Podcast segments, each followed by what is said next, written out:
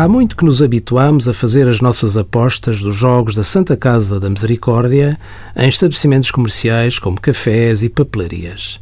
Esta atividade é claramente uma atividade de intermediação, em que o rendimento auferido pelo mediador é uma comissão. Devido a um regulamento dos mediadores de jogos do Estado referente a estes jogos, existia um diferendo antigo quanto à obrigatoriedade de emissão da fatura, da comissão e a quantidade. O diferendo ficou sanado em agosto, com a publicação de uma informação vinculativa pela autoridade tributária que não deixa margem para dúvidas.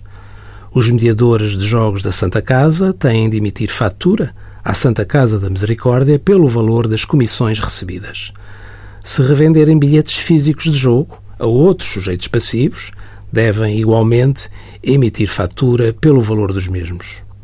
Envie as suas dúvidas para conselhofiscal.tsf.occ.pt.